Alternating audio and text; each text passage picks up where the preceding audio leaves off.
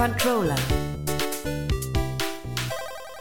Wer keine Lust hat auf Glück und Zufall, sondern ein reines Strategiespiel sucht, dem kann ich Adios Calavera von Martin Schlegel und Mücke Spiele sehr ans Herz legen. Vor allem eben, wenn man Spiele wie Schach oder Mühle mag.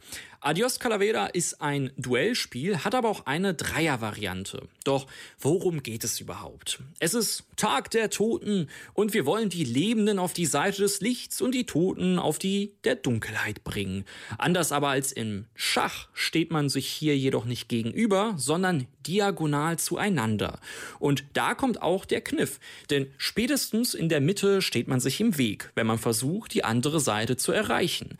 Das Überqueren läuft dann so ab, dass man immer so viele Schritte mit einer Figur gehen kann, wie man eigene und gegnerische Steine quer zur Hauptlaufrichtung stehen hat. Darüber hinaus gibt es besondere Figuren mit unterschiedlichen Fähigkeiten. Der Anführer kann zum Beispiel einen Bewegungspunkt einer anderen Figur schenken. Äh, die Tänzerin, die kann leichtfüßig, wie sie halt auch ist, über andere Steine springen und die Diva ist im Grunde die Dame aus dem Schach. Sie kann sogar diagonal laufen.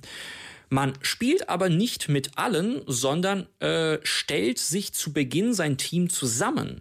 Dadurch bringt Schlegel viel Variation in ein eh schon mit Möglichkeiten vollgestopftes Spiel.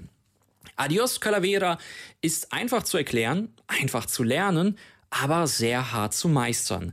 Gerade der Aspekt, dass man nur so viele Schritte laufen kann, wie Figuren in der Reihe sind, sorgt dafür, dass man immer versuchen muss, weit genug vorauszudenken.